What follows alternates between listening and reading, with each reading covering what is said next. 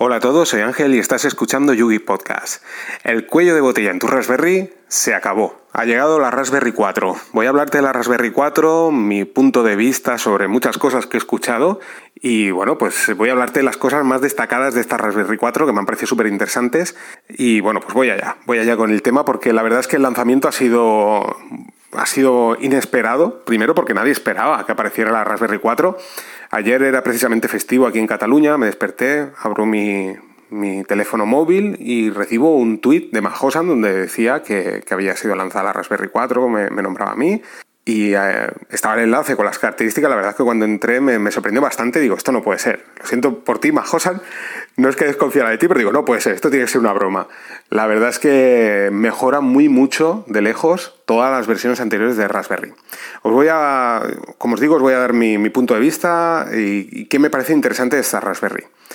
Una de las cosas así más llamativas que han salido es la posibilidad de poder conectar dos monitores si lo quieres utilizar como escritorio. ¿eh? Empiezo por la parte que, digamos, no, no, diré menos interesante, pero la más llamativa. De hecho, hay una, una, versión que aparece con una caja un poco más grande, creo que vale alrededor de 114 euros o algo así, no, recuerdo. Es una, una versión para, para escritorio y es que es interesante, aparte de que ha mejorado mucho más la velocidad de procesador, el hecho de que pueda tener hasta 4 GB, porque hay tres versiones de Raspberry, podemos encontrar la versión de 1 GB, que sería la equivalente a la actual, y esta es la que vale 35 dólares. Por 10 dólares más tenemos la versión de 2 GB y por 10 más tenemos la versión de 4 GB. Bueno, esta de 4 GB, la verdad es que a nivel de escritorio es bastante interesante. Yo de hecho la he visto en vídeos de YouTube y me ha sorprendido bastante. Yo tengo que deciros que ya, he pedido la de 4 GB, yo no la voy a utilizar para escritorio, la voy a utilizar para servidor, pero bueno, ya os digo, me parece muy interesante para navegar y demás, que es lo que solemos hacer habitualmente, pues probablemente sí que sea bastante usable respecto a las versiones anteriores, que ahí pues la verdad es que iba muy justo con un giga, ¿eh? no solo por el procesador, sino por todo, todas las cosas que os voy a comentar. Cosas súper interesantes, lo del cuello de botella, que se acabó. Pues sí, ya no, compartimos con los puertos del USB la, o sea, la transmisión de datos, ahora tenemos gigabit. Pues esto es una pasada. Eh, para aquellos que en su día os dije cómo instalar Nextcloud, por ejemplo. Pues bueno, a la hora de sincronizar archivos, sabíais que teníamos la limitación eh, de, datos. Pues bueno, esto se acabó. Ahora tenemos una velocidad altísima de, datos, tanto para aquellos que utilizamos Nextcloud, utilizamos SyncIn. Genial. La verdad es que ha sido un avance muy, pero que muy importante en esta nueva versión de Raspberry. Disponemos nuevamente de cuatro, eh, cuatro conexiones de USB. Dos 2.0, como teníamos en las versiones anteriores, y tenemos dos de la versión 3.0. Brutal.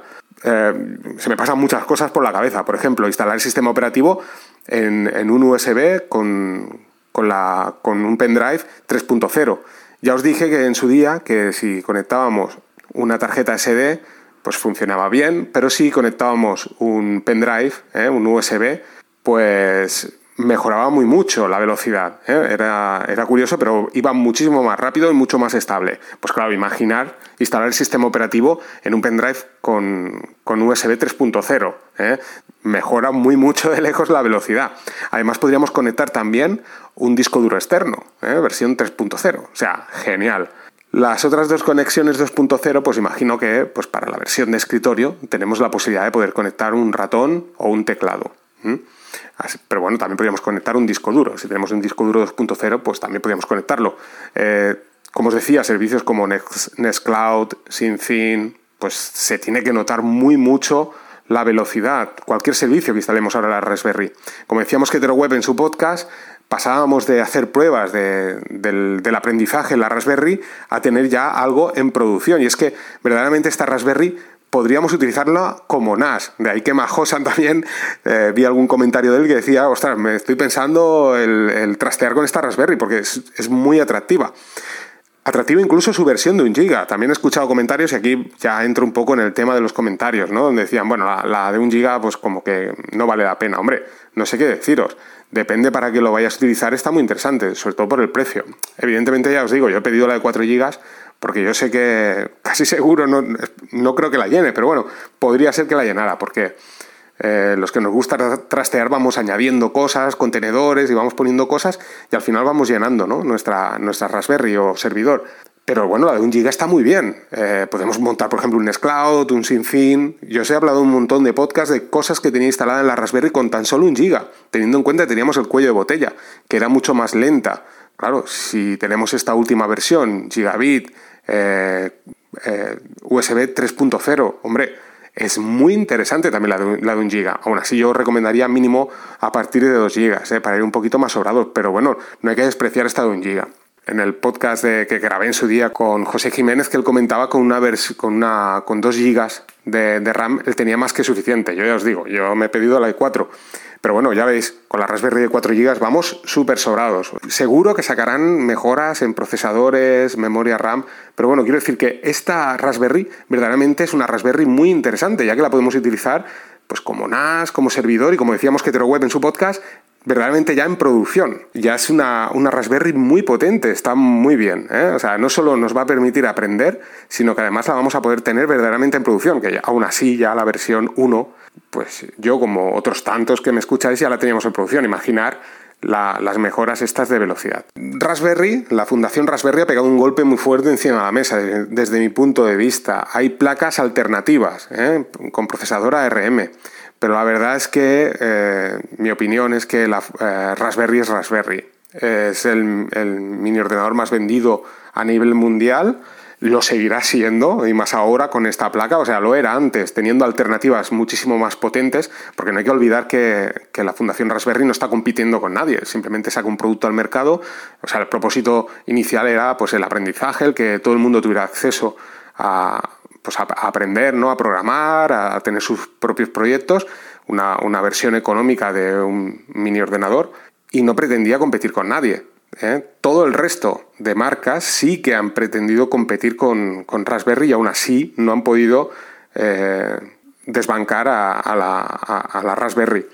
Claro, ahora con esta versión la verdad es que lo van a tener difícil. Sin despreciar el resto de placas con arquitectura ARM, Raspberry es la mejor tanto en comunidad como en estabilidad. Y es que eh, cualquier problema que os surja en vuestra Raspberry, en cualquier cosa que queráis hacer, seguro que alguien ha hecho algo. Si no es lo mismo, algo muy parecido. De manera que vais a encontrar la solución, cosa que no sucede con otras placas que probablemente os podáis encontrar en algún momento solos porque haya muy poca información. Recuerdo un podcast, el podcast de WinTablet, donde un podcaster hablaba que había instalado Pi-hole en su Banana Pi. Y la verdad es que había tenido muchísimos problemas, cosa que, por ejemplo, en Raspberry es instalar, es una línea de terminal y es que te funciona la primera. Claro, es un servicio que está eh, diseñado para que funcione en la Raspberry, no en otro tipo de placa ARM. ¿Que puede funcionar? Claro que sí que puede funcionar, pero se te van a plantear muchos más problemas y es que cualquier servicio, cuando hablamos de ARM y de placas de este tipo, claro, la más popular es Raspberry, de manera que casi seguro está pensado para la Raspberry. Os he hablado muchas veces de cómo utilizar Docker con tu Raspberry. Hasta ahora teníamos los problemas eh, tanto en memoria como en velocidad a la hora de, transmisión de datos. Claro, todo esto con esta nueva Raspberry se elimina. Y como os digo, la Raspberry, como lo mueve absolutamente todo, vamos a ver un avance muy interesante en el mundo de los contenedores, de los dockers. Hasta ahora era muy difícil encontrar dockers de diferentes servicios la comunidad Linux Server, pues la verdad es que ha aportado muchísimo. Encontramos muchos dockers que funcionan fantásticamente bien. Bueno, pues a partir de ahora estoy seguro que vamos a ver muchísimos más contenedores para ARM. Así que, bueno, no me quiero extender mucho más. Deciros, eh, os hablaré eh, dentro de poco de, la Raspberry 4.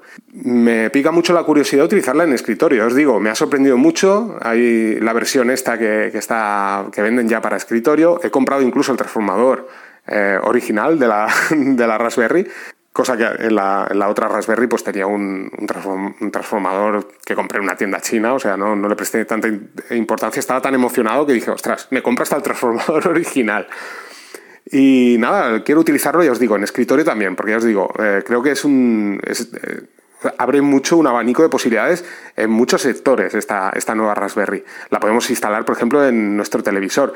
he leído bueno, que, que incluye eh, diferentes, o sea, puede leer diferentes compresores de, de, vídeo, incluso 4K. O sea, es, es, una placa muy interesante, no solo en el sector de, eh, de servidor, sino también, pues eso, de escritorio. Puede ser interesante, ya os digo, no, no, no me quiero precipitar, quiero probarla, a ver si verdaderamente, ya os digo, la otra versión desde mi punto de vista no era usable como escritorio, o sea, funciona, tú abres un, escritorio, lo ves ahí, puedes pues, hacer cuatro cositas, pero no era usable. Esta pues parece que sea más usable sobre todo pues para navegar y demás. Ya, ya os digo, la quiero probar y os hablaré más en profundidad. Luego también, pues eso, como multimedia. ¿eh? He leído también que para, para juegos, eh, sabéis que ya os hablé también de distros para, para, juegos, pues bueno, es muchísimo más potente. Así que bueno, ya es un dispositivo muy, mucho más interesante. Y sobre todo, pues eso, deciros que no hay que despreciar tampoco la de un giga, o sea, que, que está muy interesante según para qué proyectos, eh, en función del precio que queramos gastar, pues podemos utilizar uno u otro. Así que bueno, no me extiendo mucho más. Espero que os haya gustado el podcast. Como os digo, os hablaré más adelante de, esta nueva Raspberry 4. Estoy emocionado, estoy esperando a ver. Y una de las primeras pruebas que voy a hacer es sacar el, pendrive, porque hablé con Mosquetero Web. Recuerdo en su podcast que él comentó que la última versión, eh, está, creo que era la Raspberry 3 eh, Plus, esta, esta que está entre medio de la 3 y, y la 4 que ya arrancaba directamente sin tener que hacer absolutamente nada desde el propio pendrive. Bueno, pues lo primero que voy a hacer es desconectar el pendrive de, mi Raspberry 3 y conectarla en la 4 a ver si arranca el sistema operativo, que ya sería, vamos, sería para, para alucinar. Y a la espera de Debian 10, que está a punto de salir ya. Creo que, leí por ahí que, que, el día 6 saldría esta nueva Debian. Yo creo que también, pues nos vamos a juntar con la nueva Raspberry y la nueva versión de Raspbian en breve. Así que ya veis que muchas cosas que están por llegar. Creo que más de 50.000 paquetes ¿eh? en, la, nueva Debian. ¿eh? Pasábamos de, unos 30.000 a unos 50.000. O sea que, bueno, tenemos aquí para, para entretenernos un largo rato. Así que no me extiendo más. Espero que os haya gustado el podcast. Venga, un saludo a todos y nos vamos escuchando.